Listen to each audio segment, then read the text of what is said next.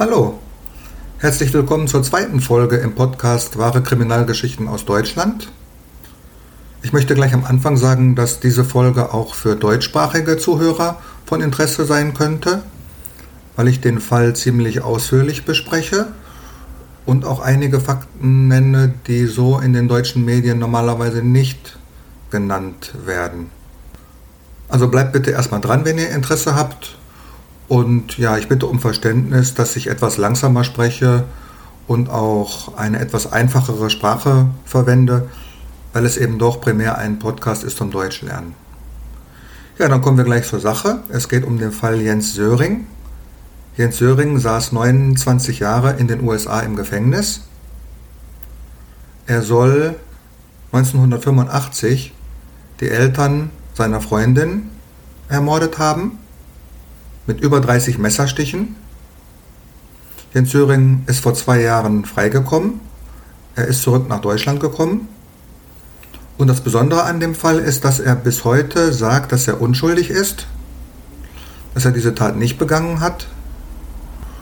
Und er präsentiert diese Meinungen auch in Talkshows in Deutschland, in großen Talkshows.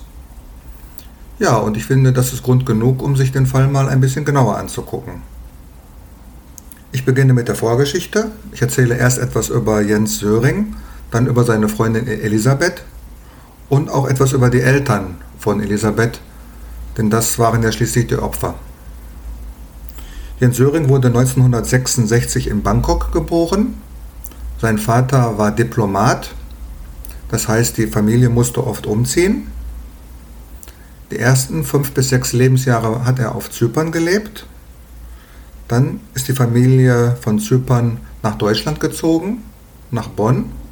Als er elf Jahre alt war, ist dann die Familie aus beruflichen Gründen in die USA gezogen. Der Vater hat für das deutsche Generalkonsulat in Atlanta gearbeitet, im Bundesstaat Georgia. Jens Söring hat dann in den USA die Schule besucht und hat dort seinen Schulabschluss gemacht, vergleichbar mit dem deutschen Abitur und hat sich dann 1984 an der Universität von Virginia eingeschrieben. Und dort hat er auch Elisabeth kennengelernt, im Herbst 1984. Ich komme jetzt zu den Eltern von Elisabeth, Derek Haysom und Nancy Haysom. Als sie ermordet wurden, 1985, war Derek 72 Jahre alt und Nancy 53 Jahre alt. Die beiden haben sich Ende der 50er Jahre in Rhodesien kennengelernt, dem heutigen Simbabwe. Derek war damals Manager in der Stahlindustrie. Die Mutter Nancy ist in den USA geboren. Derek äh, wurde in Südafrika geboren. Die Mutter wurde aber in den USA geboren und ist nach dem Schulabschluss nach Johannesburg, nach Südafrika gezogen, weil dort Teile ihrer Familie waren. Derek und Nancy haben 1960 geheiratet. Damals waren schon beide einmal verheiratet. Nancy hat zwei Kinder in die Ehe mitgebracht und Derek drei Kinder. Elisabeth wurde vier Jahre später geboren in, Rhod in Rhodesien, dem heutigen Simbabwe. Die Eltern sind dann ein Jahr später nach Luxemburg gezogen und dann kurze Zeit später nach Neuschottland in Kanada wo Elisabeth ihre Kindheit verbracht hat. Die Eltern sind dann 1983 in Rente gegangen. Sie haben sich ein Haus in Virginia gekauft als Altersruhesitz. Elisabeth hat Schulen besucht in Europa, in der Schweiz und in England und hat dort auch ihren Schulabschluss gemacht. Sie ist dann 1984 zurück in die USA und hat sich an der gleichen Universität eingeschrieben wie Jens, nämlich an der Universität von Virginia. Ja, und dort haben sich die beiden im Herbst 1984 kennengelernt. Beide hatten ein besonderes Stipendium, ein hochbegabten Stipendium. Sie gehörten also sozusagen zur Elite der Universität.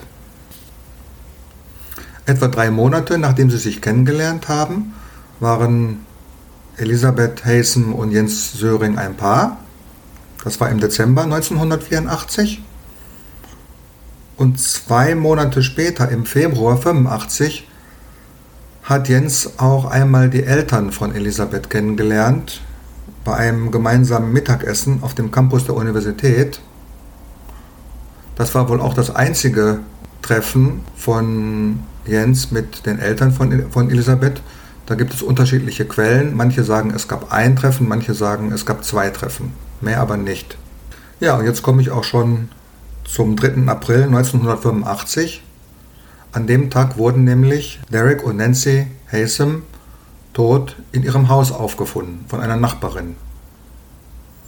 Der Polizei bot sich ein Bild des Schreckens. Überall war Blut. Derek Haysom hatte über 25 Messerstiche, die Mutter sechs Messerstiche. Die Polizei hat sofort bemerkt, dass es auf der einen Seite eine unglaubliche Hass oder Wut gegeben haben muss. Also der oder die Täter müssen unglaublich wütend gewesen sein. Auf der anderen Seite gab es aber auch ähm, Wisch- und Putzspuren. Also der oder die Täter hatten nach der Tat versucht, die Spuren zu verwischen. Es war nichts gestohlen in der Wohnung, obwohl dort Wertgegenstände waren, Bargeld, Schmuck und die Tür war auch nicht aufgebrochen. Der Tisch war gedeckt zum Abendessen und am Tisch waren drei Stühle. Das deutete darauf hin, dass die Haysems einen Gast hatten und diesen Gast kannten. Man konnte also ziemlich schnell vermuten, dass der, der oder die Täter aus der Familie oder dem Umkreis der Familie stammten. In den nächsten Tagen haben die Polizeibeamten aber erstmal zwei Landstreicher auf Polnisch Włóczęgi näher unter die Lupe genommen.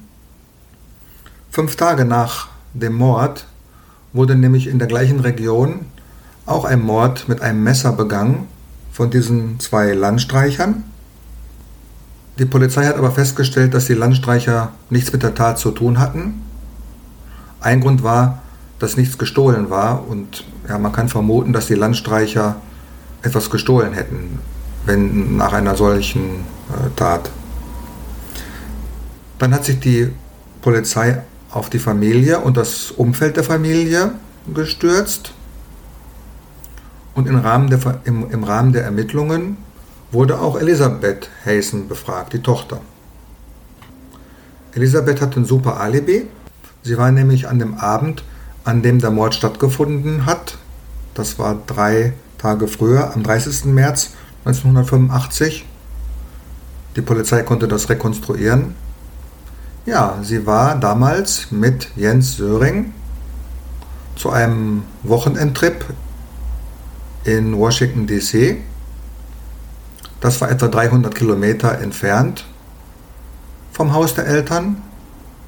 Und die beiden hatten auch ja, Dokumente. Sie hatten Kinokarten, Hotelrechnung, Rechnung über einen Mietwagen. Die Polizei hat sich den Mietwagen dann aber mal genauer angeguckt und hat etwas Merkwürdiges festgestellt. Der Mietwagen hatte ca. 680 Kilometer mehr angezeigt, als eigentlich zu erwarten wäre. Die Polizei hat Elisabeth und Jens gefragt, wo, woher diese Diskrepanz kommt und die beiden konnten keine plausible Antwort geben. Sie haben gesagt, sie haben sich verfahren und sowas. Trotzdem hat die Polizei Elisabeth und Jens erstmal in Ruhe gelassen. Insbesondere Jens spielte damals überhaupt noch keine Rolle. Er wurde erst sechs Monate nach dem Mord äh, verhört im Oktober. Ja, und Elisabeth und Jens sind erstmal in die Sommerferien gefahren. Sie haben Urlaub gemacht in Europa und Asien. In der Zwischenzeit hat die Polizei weiter ermittelt und hat festgestellt, dass in der Erzählung von Elisabeth etwas nicht stimmte. Sie hat ihre Beziehung zu ihren Eltern als positiv dargestellt, nette Eltern. In Wirklichkeit gab es aber einige Zeugen, die gesagt haben, dass Elisabeth viele Konflikte mit ihren Eltern hatten, hatte und sogar ihre Eltern gehasst hat.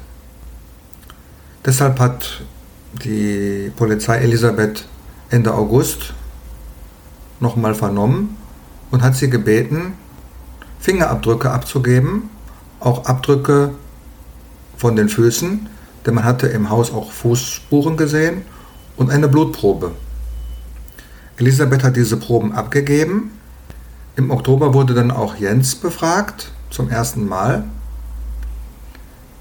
Jens war damals für die Polizei erstmal nicht interessant. Er war 18 Jahre alt, zwei Jahre jünger als Elisabeth und war das, was man so manchmal so Milchgesicht äh, nennt. Ja, ein Student, nichts Auffälliges. Die Polizei wollte aber pro forma auch die Fingerabdrücke und Fußabdrücke von Jens Söring und Jens wollte die nicht abgeben. Beziehungsweise er hat gesagt, ja, vielleicht, aber ich muss erst im Konsulat nachfragen. Er hat dann ein paar Tage später bei der Polizei angerufen und hat gesagt, ja, er ist bereit, die Fingerabdrücke abzugeben, aber er braucht noch ein paar Tage, weil er viel zu tun hat an der Uni. Ja, und wenige Tage später waren Elisabeth und Jens verschwunden. Sie sind weggeflogen. Jens zuerst und einen Tag später Elisabeth. Sie haben eine Tour gemacht durch verschiedene Länder und sind dann schließlich in London gelandet, wo sie eine Wohnung gemietet haben. Wie haben sich Elisabeth und Jens eigentlich finanziert? Die Antwort ist Scheckbetrug. Sie haben also Schecks gefälscht, so lange bis sie von der Polizei geschnappt wurden. Das war circa ein Jahr nach dem Mord im April 1986 in London.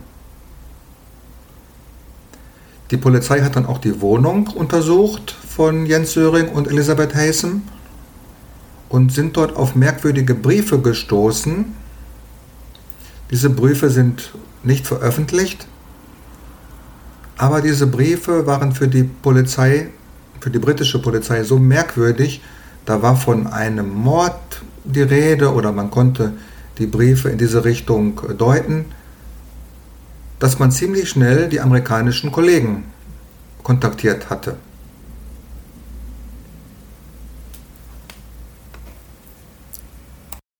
Anfang Juni sind dann zwei amerikanische Spezialisten, ein Sheriff und ein Staatsanwalt, nach London gekommen und haben die beiden intensiv verhört.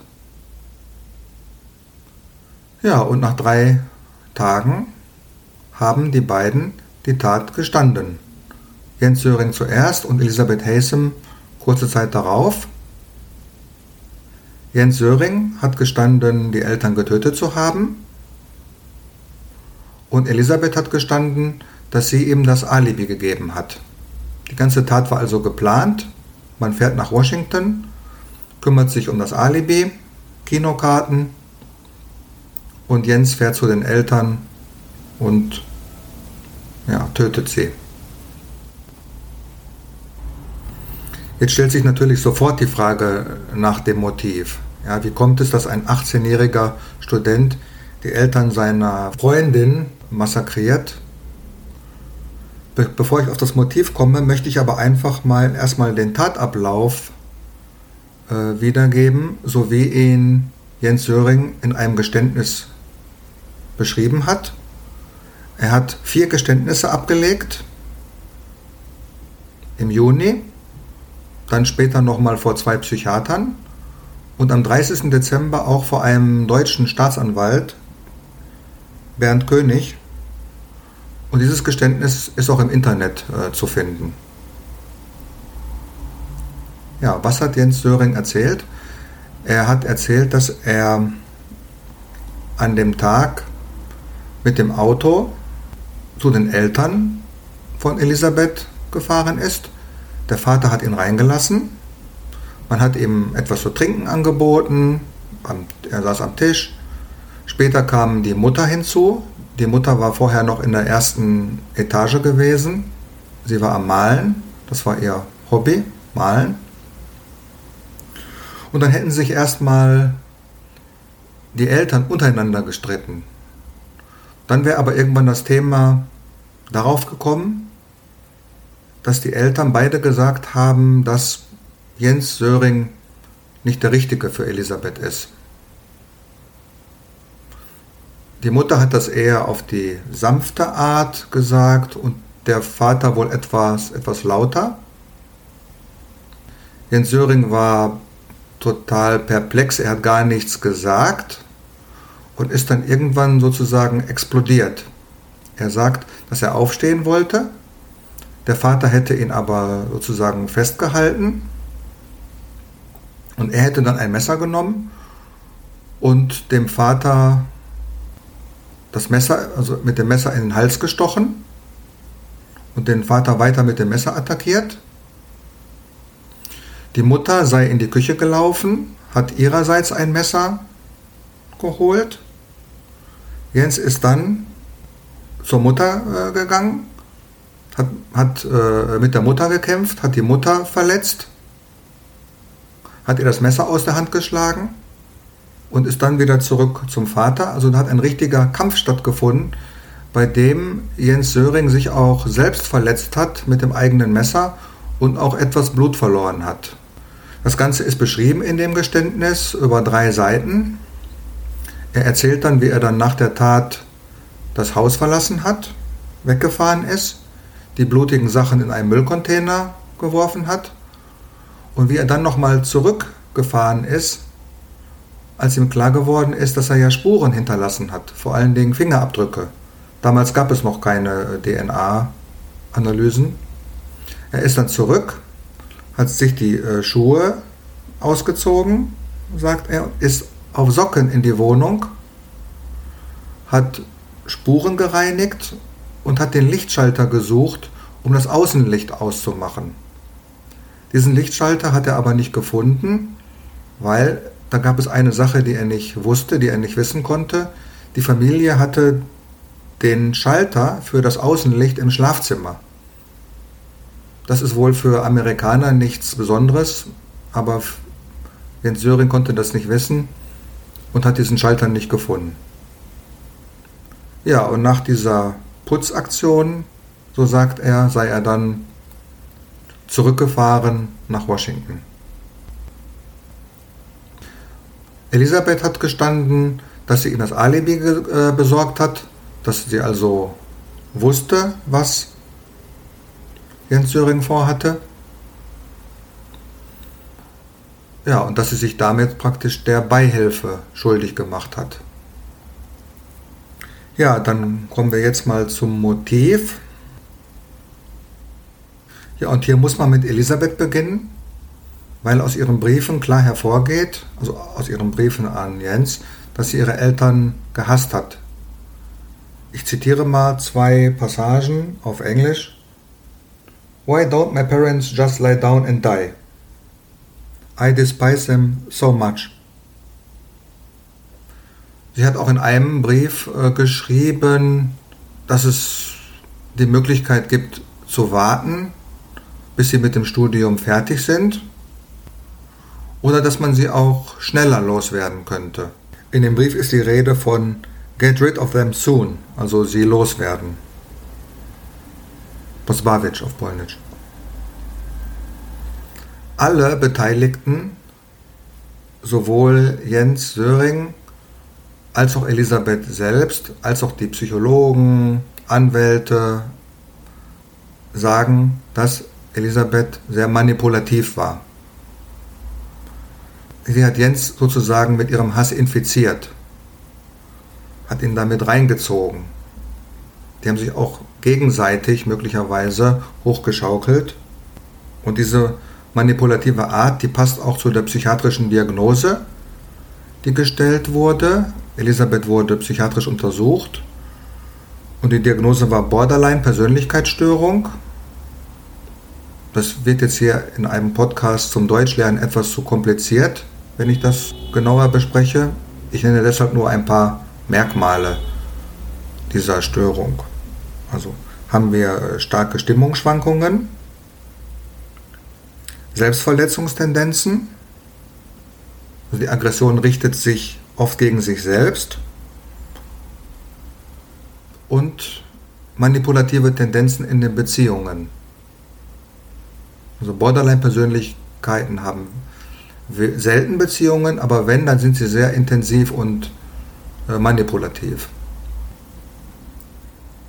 Ja. Wie stark Jens Söring die Gefühle von Elisabeth übernommen hat, zeigt sich in den Briefen zwischen den beiden.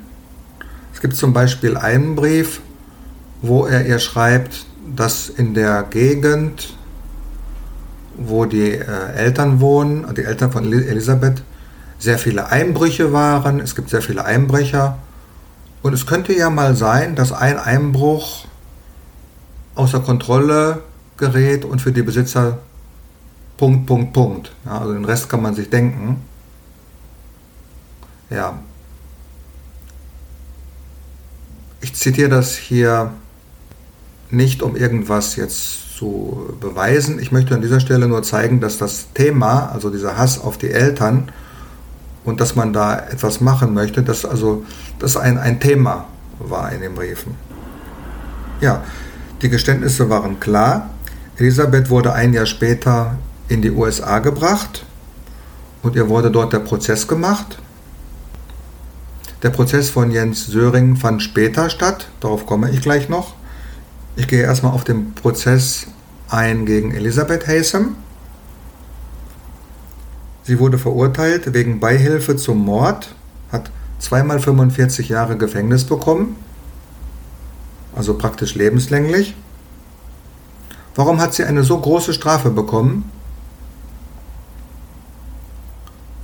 Dazu muss man unterscheiden zwischen Beihilfe nach der Tat und Beihilfe vor der Tat.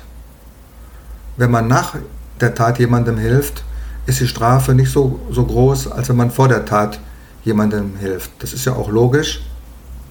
Nach der Tat kann man ja sagen, dass man davon nichts wusste. Man wollte vielleicht nur aus Loyalität oder Freundschaft jemandem helfen. Wenn man vor der Tat hilft, Beihilfe vor der Tat, dann wusste man, was geschieht und ist in die Planung involviert. Und in Virginia ist es wohl so oder war es so, dass Beihilfe vor der Tat fast genauso äh, bestraft wird wie die Tat selbst. Nach dem Urteil blieben einige Zweifel, ob Elisabeth im Prozess die ganze Wahrheit gesagt hat es gab Zweifel, ob sie wirklich in Washington geblieben ist oder ob sie vielleicht nicht doch mit Jens zusammen mitgefahren ist. Ich nenne mal kurz die Argumente, die dafür sprechen, dass sie mitgefahren ist und die Argumente dafür, dass ihre Geschichte stimmt, dass sie nicht mitgefahren ist. Also ihm nur das Alibi gegeben hat. Erstmal zum Alibi selbst. Das Alibi ist sehr schwach Sie hat mehrere Versionen erzählt, was sie in Washington gemacht hat. Das konnte sie alles nicht, nicht beweisen.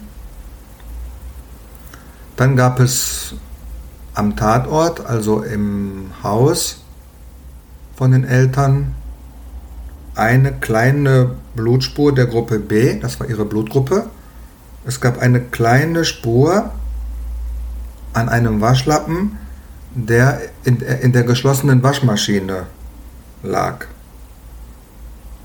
Das könnte man natürlich genauso gut sagen. Ja, bei so einem Massaker, so eine kleine Spur an einem Waschlappen, Waschlappen der, der in der Waschmaschine liegt, das ist eigentlich eher ein Beleg dafür, dass sie nicht da war. Das kann man so und so interpretieren.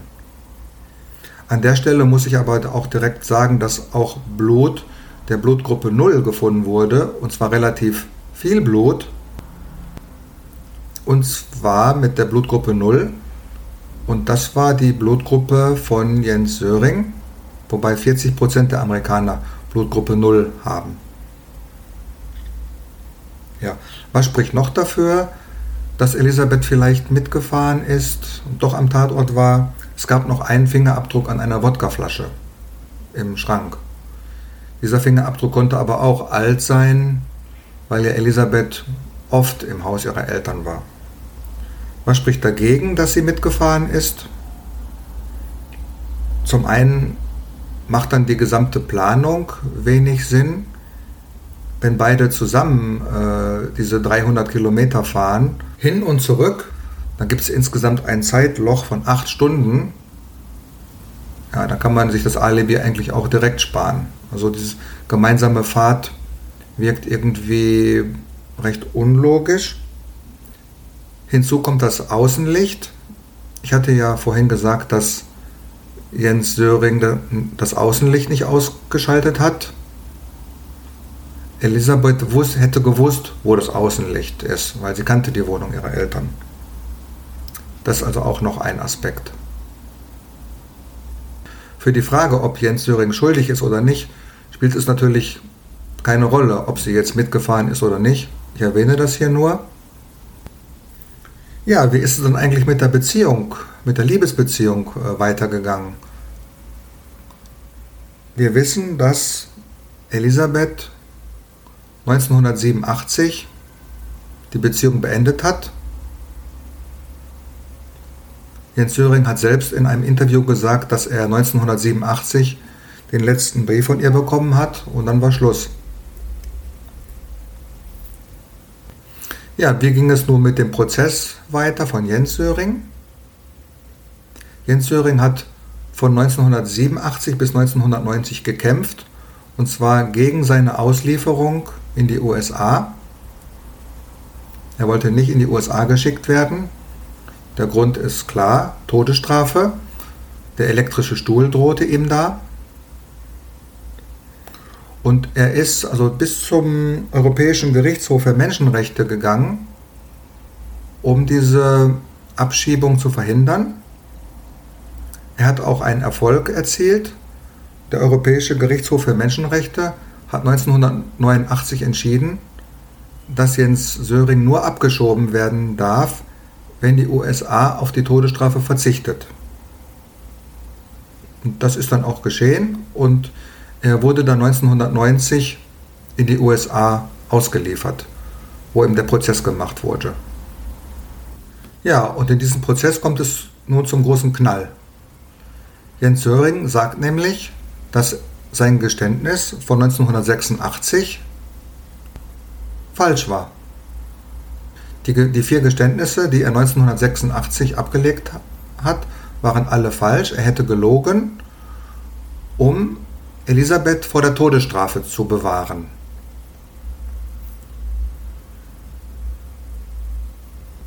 Was erzählt er jetzt konkret? Er erzählt folgende Geschichte, die sich in seinen Büchern auch findet und die er bis heute in deutschen Talkshows erzählt. Er sagt, dass ihm Elisabeth mittags an diesem Mordtag gesagt hat, dass sie immer noch drogenabhängig ist. Und es gäbe einen äh, Drogenhändler, bei dem sie Schulden habe. Und sie hätte Angst, dass der Drogenhändler ihren Eltern sagt, dass sie drogenabhängig ist. Dieser Drogenhändler hat ihr einen Vorschlag gemacht, wie sie ihre Schuld bezahlen kann. Sie müsste eine Drogenkurierfahrt übernehmen, und zwar von Washington, wo sie waren, nach Charlottesville. Das war die Universitätsstadt, in der sie gewohnt haben. Und diese Kurierfahrt müsste am gleichen Tag stattfinden. Deshalb müsste sie jetzt für einige Stunden wegfahren. Und Jens sollte ihr bitte ein Alibi besorgen, damit sie später der Polizei oder den Eltern zeigen kann, dass sie diese Drogenkurierfahrt nicht gemacht hat. Jens schreibt in seinen Büchern, dass er erst total dagegen war. Ja, wie, also er könnte un, unmöglich seine Freundin zu einer Drogenfahrt schicken. Aber er hat sich dann bequatschen lassen. Elisabeth wollte auch nicht, dass er mitfährt, weil er nicht wie ein Drogenhändler aussieht. Und ja, so ist Elisabeth dann gefahren und Jens erzählt, dass er dann zwei Kinokarten gekauft hat. Dann hätte er sich zwei Filme angeguckt im Kino am Abend, wäre zurück gegen 22 Uhr zurück ins Hotel, hätte Essensaufzimmer bestellt, dann wäre er langsam sauer geworden, weil Elisabeth nicht zurückgekommen ist Und dann wäre er um 0 Uhr nochmal ins Kino gegangen, in die Rocky Horror Picture Show. Anschließend ist er zurück ins Hotel. Dann ist Elisabeth angekommen. Sie sei total fertig gewesen. Auf ihren Armen wären Restspuren von, von Blut, so bräunliche Flecken. Und sie hätte eben gestanden, I killed my parents. It was because of the drugs oder so ähnlich. Also ich habe meine Eltern getötet. Und sie hätte ihm dann auch gesagt, dass sie jetzt panische Angst vor der, vor der Todesstrafe hat, dass sie auf dem elektrischen Stuhl gebraten wird. Und dann sind sie auf die Idee gekommen, oder Jens hat den Vorschlag gemacht, diese Tat auf sich zu nehmen, um sie vor der Todesstrafe zu bewahren, weil er war ja Deutscher und Sohn eines Diplomaten und hätte eventuell Immunität und würde nach Deutschland ausgeliefert werden. Jens erzählt weiter, dass sie dann in der ganzen Nacht zusammengesessen haben und er sozusagen gelernt hat, wie diese Tat abgelaufen ist, alle Details, um später ein glaubwürdiges Geständnis ablegen zu können. Ja, und später hätten dann die beiden nie wieder über diese Tat gesprochen. Das ist die Geschichte, die er vor Gericht erzählt. Wenn man diese Geschichte aus der Distanz betrachtet, fällt zunächst auf, dass Jens Söring hier fast komplett unschuldig ist. Ja, maximal wäre es Beihilfe, aber eben Beihilfe nach der Tat, nicht Beihilfe vor der Tat. Und dafür wäre er also ja, maximal zwei Jahre ins Gefängnis gegangen. Ja, das Gericht bzw. die Jury hat ihm diese Geschichte nicht geglaubt. Es gibt mindestens fünf Punkte, die hier problematisch sind. Ich beginne mal mit, der Blut, mit den Blutspuren. Es gab am Tatort Spuren der Blutgruppe 0, aber nur eine winzige Spur der Blutgruppe B. Dann die Geschichte mit der Immunität. Zwischen der Mordnacht und der Verhaftung in London war ein Jahr vergangen. Jens Söring hatte also ein Jahr, um sich darüber zu informieren, ob er wirklich Immunität hat. Er hätte seinen Vater fragen können, er hätte in die Bibliothek gehen können, er hätte Anwälte fragen können, er hätte das auch diskret in Erfahrung äh, bringen können. Warum hat er das nicht gemacht? Diese Frage stellt sich. Dann gibt es noch die ziemlich große Lücke zwischen 1987 und 1990. Elisabeth hat 1987 Schluss gemacht. Wieso hat er drei Jahre gebraucht, um das Geständnis zurückzuziehen? Jens Söring hat hierzu eine ganz gute Erklärung. Er sagt, dass er das aus taktischen Gründen nicht gemacht hat, hatte Ihm drohte ja die Auslieferung in die USA. Und er sagt, wenn er jetzt behauptet hätte, ich bin unschuldig, dass er dann in die USA abgeschoben worden wäre, nach dem Motto, ja, du bist ja unschuldig, dann können wir dich ja abschieben. Du kannst ja deine Unschuld beweisen. Und deshalb hat er so lange geschwiegen. Was aber merkwürdig ist, wieso es aus der Zeit von 1987 bis 1990 nicht irgendeine einige andere Dokumente gibt. Er hätte das ja zum Beispiel seinem Vater erzählen können, dass er unschuldig ist, oder dem Anwalt oder vielleicht auch einem Freund. Oder er hätte auch Notizen darüber machen können. Jens Söring war ja ein Schreiber. Er hat bis heute mehrere Bücher geschrieben. Ich glaube, zehn Bücher geschrieben. Und es gibt keine Notizen von ihm aus dieser Zeit, dass er vielleicht mit sich gekämpft hat oder, oder irgendwelche Reflexionen. Da ist also nichts, nichts bekannt. Das dritte Problem ist, dass die Geschichte ein bisschen konstruiert wirkt. Der erste Punkt ist, also Drogen von, warum Drogen von Washington DC nach Charlottesville sofort bringen, wenn die beiden sowieso am nächsten Tag zurück in ihre, Universität, in ihre Universitätsstadt gefahren wären. Dann ein Alibi für vier Stunden für eine Drogenkurierfahrt. So, wer braucht für eine Drogenkurierfahrt ein Alibi? Sie hatten ja Belege, dass Sie in Washington waren. Hotelrechnungen, Zimmerrechnungen, Kinokarten. Ja, die Kinokarten nicht, die sollte er ja dann kaufen. Die Kinokarten waren ja das Alibi. Dann, was auch auffällt bei der Geschichte, dass hier Elisabeth so eine Superleistung äh, zugesprochen wird.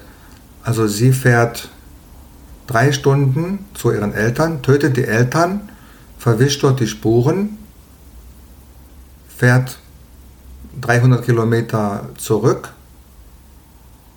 und hat dann noch so viel Energie in der Nacht Jens Söring alle Details der Tat zu beschreiben und dabei auch noch intelligent zu lügen. Denn es gab ja diese Blutspuren der Gruppe 0, das heißt, es Gruppe 0 männlich, das heißt, es muss ja auch ein Mann dort äh, gewesen sein. Also Elisabeth wird auf der einen Seite von Jens Söring so als halber Drogenjunkie beschrieben, auf der anderen Seite ist sie aber eine Art Superwoman. Das passt irgendwie nicht ganz zusammen. Dann als nächstes die Frage, ja, wer soll denn dieser Mann mit der Blutgruppe 0 am Tatort sein? Ja, ich nenne ihn jetzt mal Mr. X. Elisabeth hatte keinen zweiten Liebhaber das hat sogar Jens Söring nie behauptet. Die beiden hatten so eine intensive Beziehung und sind ja auch später noch geflüchtet. Also einen zweiten Liebhaber anzunehmen wäre also völlig absurd. Dann bleibt noch der Drogenhändler, den Jens Söring auch in seinen Büchern erwähnt. Er nennt auch einen konkreten Namen, einen gewissen Jim Farmer. Dieser Jim Farmer wurde aber später von der Polizei ausgeschlossen und 2019 wurde auch dann nochmal eine DNA-Analyse gemacht. Die DNA-Analyse hat dann auch noch die letzten Zweifel ausgeräumt, dass er damit irgendwas zu tun hat, hatte. Wenn dort dieser Drogenhändler war, wenn Elisabeth mit dem Drogenhändler dort wäre, wieso hat Elisabeth nichts von dem Drogenhändler erzählt? Man hätte ja auch die Schuld auf den Drogenhändler schieben können mit einer alternativen Geschichte. Der Drogenhändler hatte ja schließlich dort Blut verloren. Und es wäre eigentlich logischer, die Schuld auf den Drogenhändler zu schieben, als 30 Jahre ins Gefängnis zu gehen. Und dann gibt es noch einen Punkt, das ist meiner Meinung nach der wichtigste, von dem man aber in den Medien nichts hört oder nichts liest. Jens Söring hat ja in seinem Geständnis erzählt, dass er verletzt wurde und Blut verloren hat. Diese Information konnte er nicht von Elisabeth haben. Denn Elisabeth hat ja Jens nichts von diesem Mr. X erzählt. Und sie hatte auch keinen Grund, Jens zu erzählen, dass sie Blut verloren hat, weil sie hat ja kein Blut dort verloren. Es gab ja dort keine Blutspuren der Gruppe B. Also warum sollte jetzt Elisabeth so eine Lügengeschichte erzählen, dass sie Blut verloren hat? Das gibt keinen Sinn. Da würde Jens Söring sofort fragen, welche Blutgruppe hast du denn? Sie sagt, ich habe B. Ja, oh scheiße, Ende der Geschichte. Da bleibt eigentlich jetzt nur die Möglichkeit, dass Jens Söring diese Geschichte mit dem Blut und dass er sich verletzt hat und dass er Blut verloren hat, dass er die erfunden hat. Das ist die einzige Erklärung, um seine Geschichte zu retten. Aber wenn er sie erfunden hat, vielleicht um seine Geschichte glaubwürdiger zu machen, warum hat er das dann so detailliert erzählt? Und warum stimmen die Details so gut mit der Wirklichkeit überein? Das ist mir bis heute ein Rätsel. Diese Frage konnte ich bis heute nicht beantworten. Welche Argumente haben jetzt die Verteidiger von Jens Söring im Prozess vorgebracht? Hier lassen sich drei Punkte nennen. Einmal haben sie die Glaubwürdigkeit der Zeugin Elisabeth in Zweifel gezogen. Hier muss ich erwähnen, dass Elisabeth in dem Prozess gegen Jens Söring ausgesagt hat. Sie war die sogenannte Kronzeugin.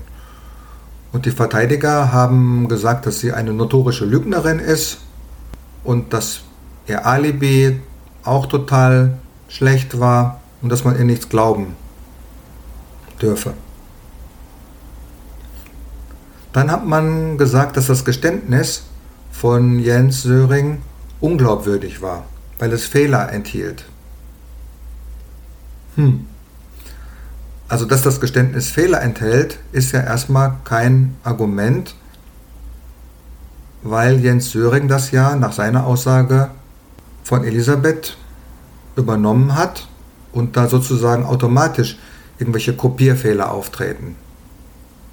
Die Verteidiger sagen aber, dass das Geständnis Fehler enthält, die der richtige Täter nicht gemacht hätte.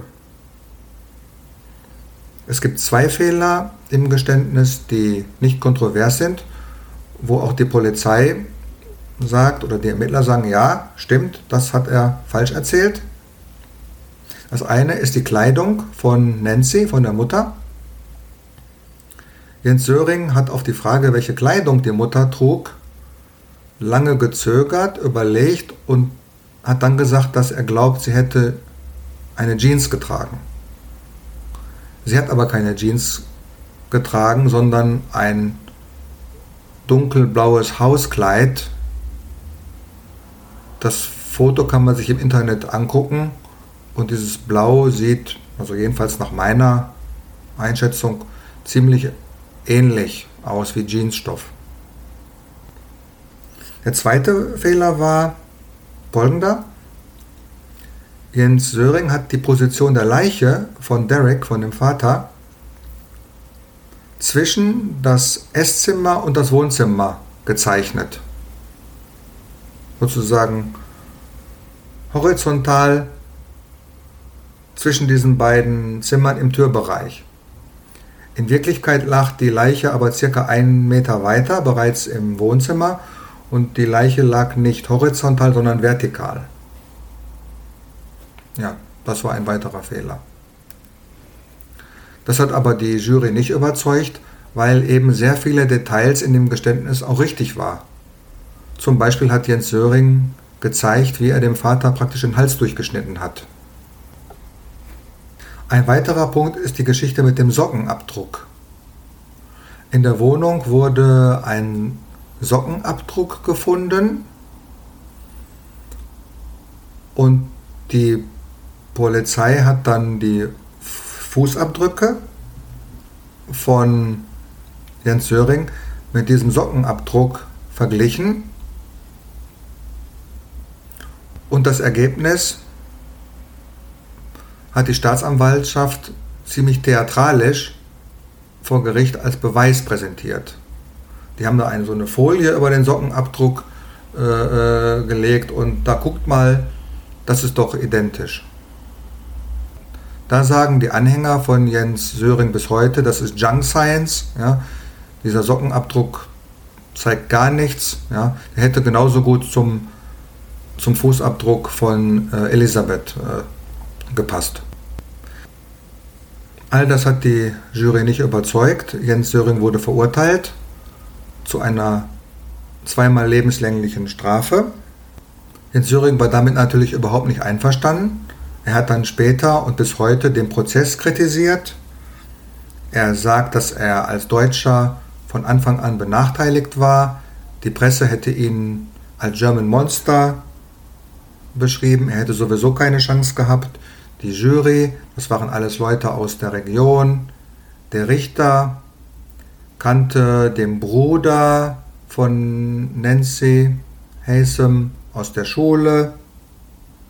Dann hätte sein Anwalt schlampig gearbeitet, also einer der beiden Anwälte. Er hätte diese Sockenshow nicht, äh, also er hätte nichts gegen diese Sockenshow unternommen. Ein juristisch relevanter Revisionsantrag kam aber erst fünf Jahre später, 1995.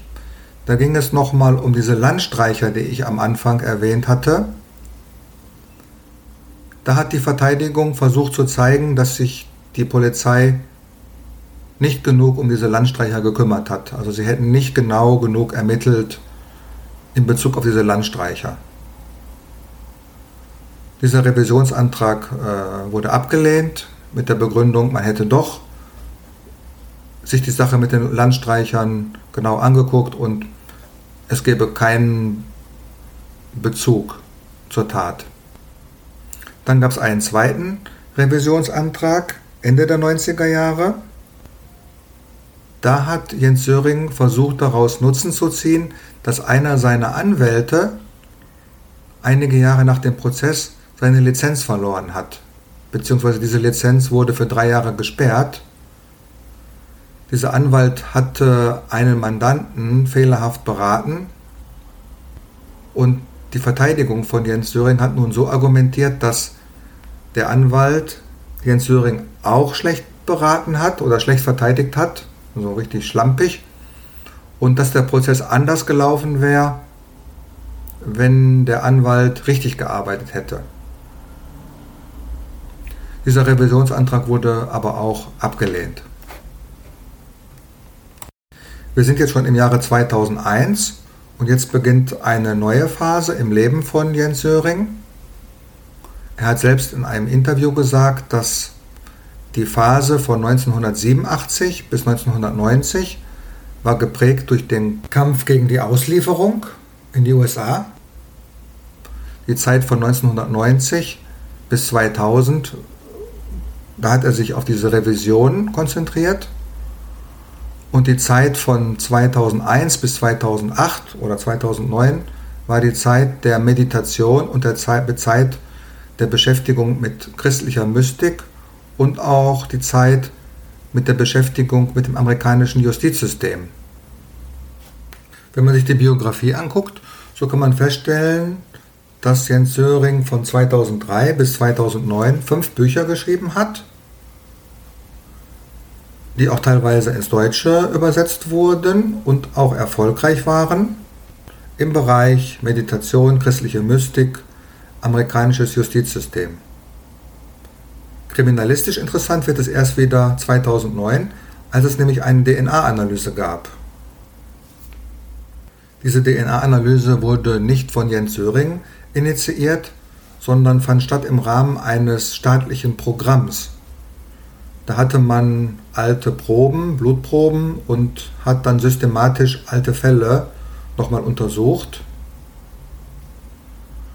Was ein bisschen auffällt, ist, dass Jens Söring selbst in den Jahren 1995 bis 2009 wohl keine Initiative ergriffen hat, eine DNA-Analyse vorzunehmen.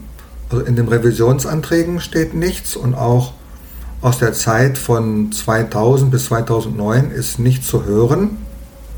Vielleicht gibt es diese Dokumente, ich weiß es nicht. Also mein Eindruck ist, dass er nicht wirklich bitte, bitte gerufen hat, macht eine DNA-Analyse, ich bin unschuldig. Obwohl damals schon Ende der 90er Jahre Fälle bekannt waren oder Fälle bekannt wurden, dass Täter gefunden wurden, aber auch unschuldige Täter entlastet wurden.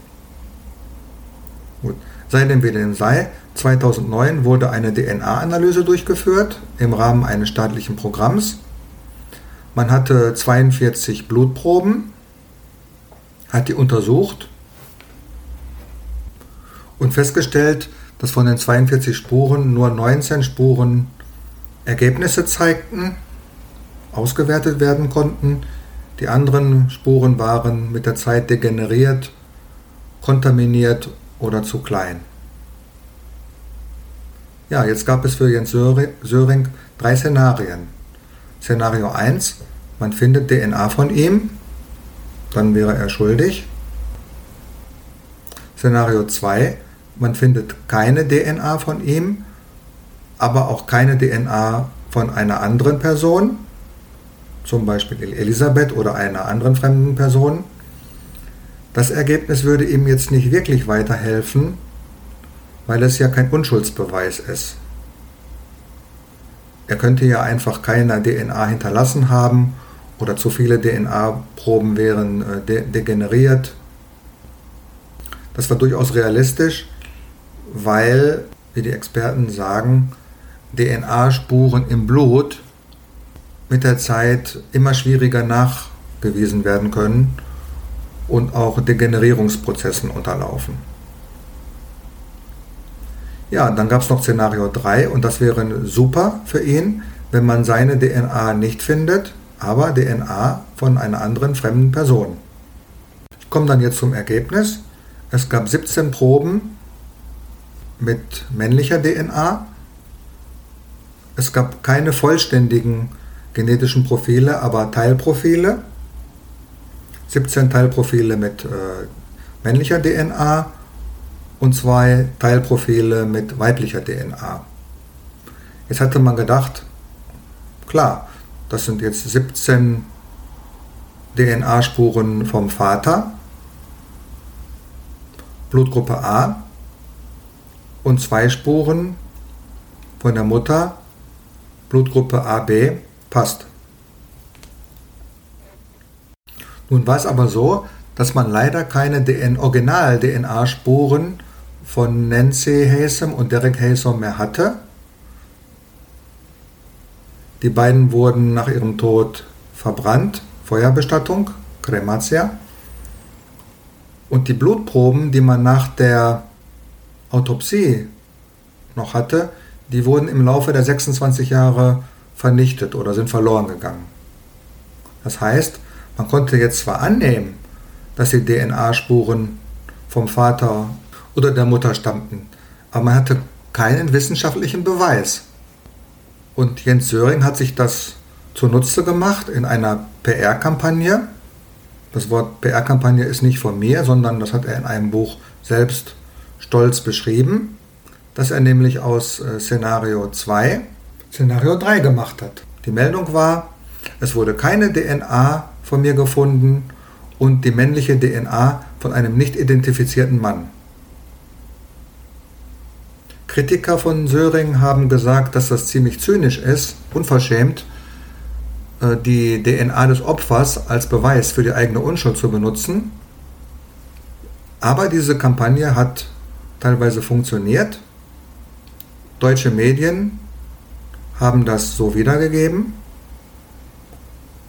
Und auch der Unterstützerkreis, der Freundeskreis von Jens Söring ist nach 2009 größer geworden. Das waren Journalisten, Filmemacher, Politiker. Nicht alle waren der Meinung, dass Jens Söring unschuldig ist. Manche haben einfach nur gesagt, gut, er war jetzt damals 25 Jahre im Gefängnis. Irgendwann sollte mal Schluss sein. Er sollte nach Deutschland zurückkommen. Aus humanitären Gründen. Aber immer mehr Leute haben auch an seine Unschuld geglaubt. Die amerikanischen Behörden hat das Ganze ziemlich kalt gelassen. Sie haben Sörings Antrag auf vorzeitige Haftentlassung abgelehnt. Jens Söring hat, hatte jeden, jedes Jahr einen Antrag gestellt und der wurde immer wieder abgelehnt. Und das war auch nach den DNA-Untersuchungen 2009 der Fall. Dann gab es 2016 nochmal große Aufregung. Pressemeldung, neue DNA-Analyse. Zwei Männer war, waren am Tatort. Es wurde die DNA von zwei fremden Männern gefunden. Ja, bevor ich jetzt auf diese DNA-Analyseergebnisse kurz eingehe, spielen wir das mal kurz durch, durch. Elisabeth war also mit zwei Männern am Tatort.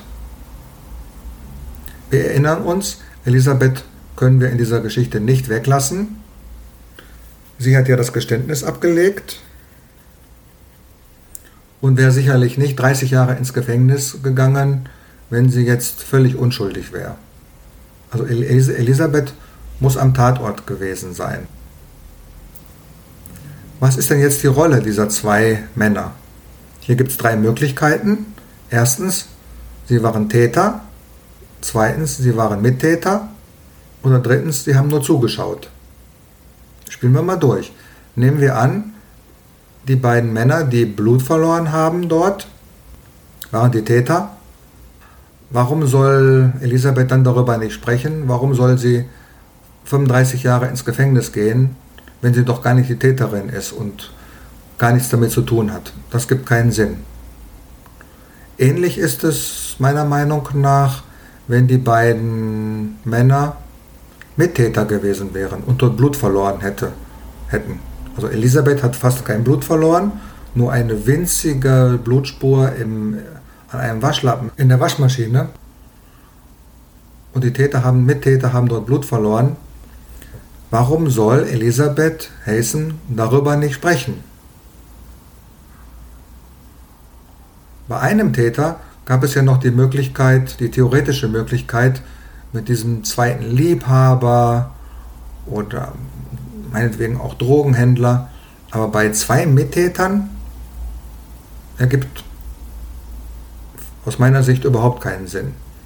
Dritte Variante ist, Elisabeth ist die Täterin, wie es ja Jens Söring auch behauptet hat, und die beiden Mittäter, äh, die beiden Männer waren nur dort, ja, aber haben Blut dort verloren. Was haben die Männer dort gemacht? Also eine Blutspendenaktion oder diese Version mit den zwei Männern gibt so in logischer Hinsicht keinen Sinn. Das erscheint lebensfremd. Das ist ein juristischer Begriff für Quatsch. Kommen wir aber jetzt zu den DNA-Analyseergebnissen. Erstmal muss man feststellen, dass 2016 keine neue DNA-Analyse gemacht wurde, sondern, hatte, sondern man hatte die Ergebnisse von 2009 mit den Blutgruppenanalysen von 1985 verglichen. Und da hat man etwas sehr Merkwürdiges äh, festgestellt. 13 männliche DNA-Spuren waren in der Blutgruppe A, also dem Blut vom Vater. Zwei männliche DNA-Spuren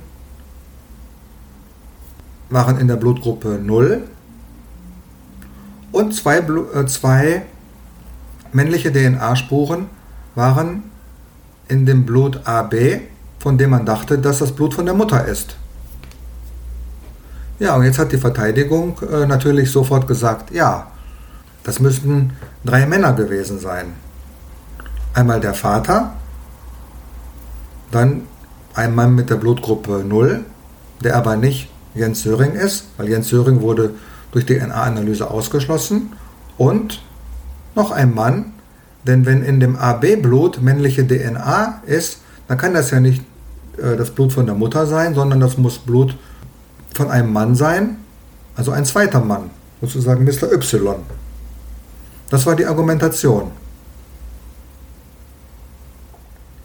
Die ganze Sache hatte nur einen Haken, nämlich dass die DNA-Profile in allen Blutgruppen fast identisch waren. Und die Wahrscheinlichkeit, dass drei Männer so ähnliche DNA-Profile haben, die liegt im Bereich, es gibt unterschiedliche Schätzungen, also mindestens 1 zu einer Milliarde.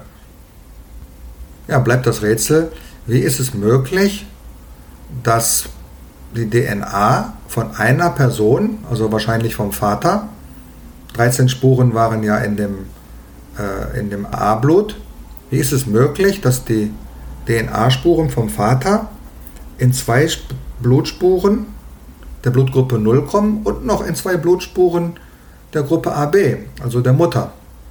Wie ist sowas möglich? Die offizielle Version ist, dass es sich um sogenannte Mischspuren handelt dass also DNA-Fragmente vom Vater, zum Beispiel Hautzellen, in den Blutspuren von Jens Söring gelandet sind, Blutgruppe 0, und auch in zwei Blutspuren von der Mutter. Wie soll das jetzt möglich sein? Dazu muss man sich den Kampf nochmal angucken. Ich sage jetzt Kampf, die Tat, aber es war ja ein Kampf. Wir erinnern uns, Jens Söring sagt im ersten Geständnis in den ersten vier Geständnissen, er hat es ja viermal wiederholt, dass er zuerst den Vater angegriffen hat und dann die Mutter mit einem Messer. Das heißt, es könnten Hautzellen vom Vater in den Blutspuren von der Mutter gelandet sein, die er ja als zweites angegriffen hat. Und da er sich bei dem Kampf selbst verletzt hat mit dem gleichen Messer, könnten auch Partikel, DNA-Partikel vom Vater in seinem Blut gelandet sein. Das ist die offizielle Theorie.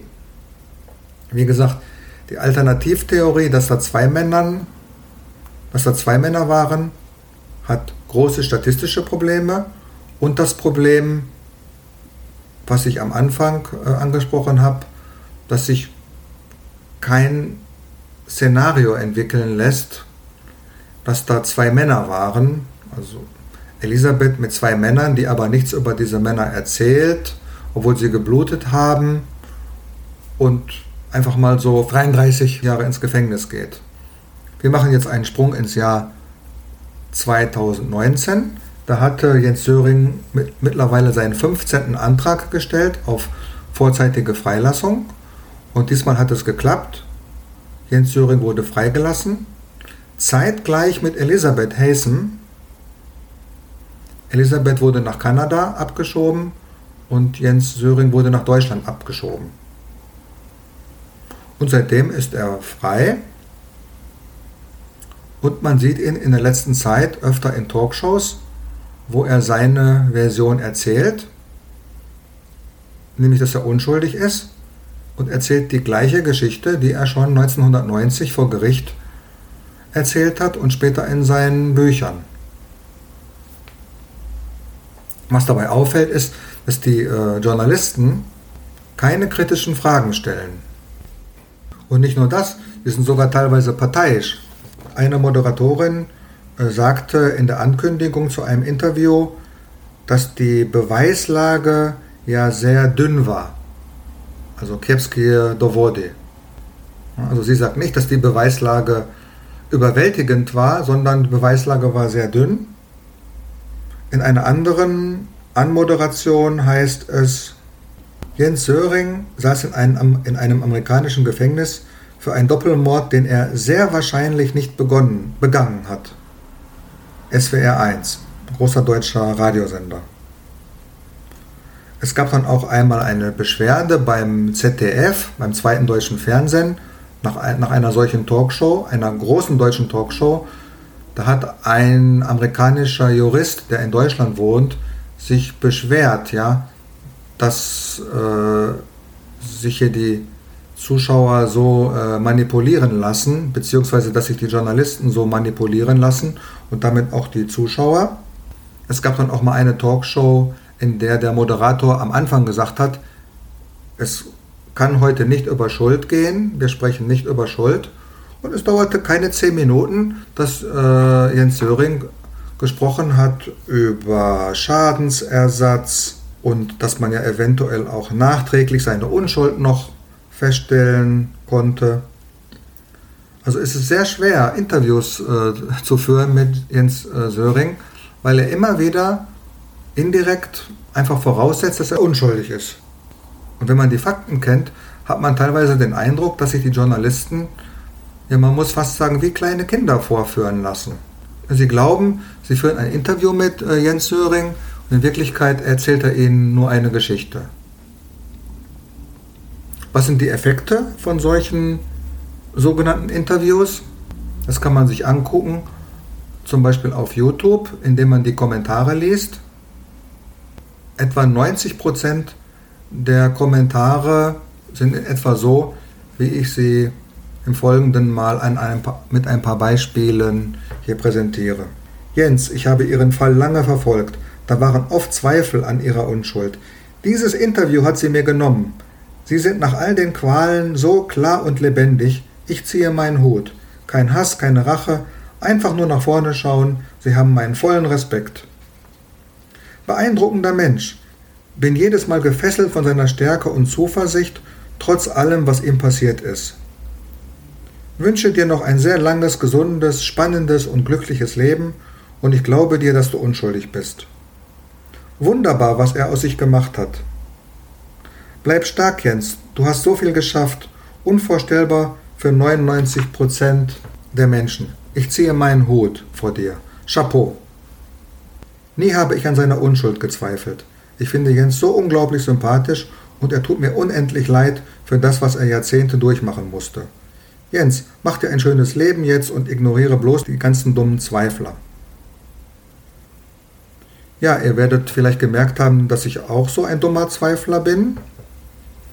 Ich möchte aber jetzt mal auch hier klarstellen, dass ich nichts gegen Jens Söring, Söring habe. Er hat seine Strafe abgesessen. Er ist ein großer Kämpfer, das muss man ihm lassen.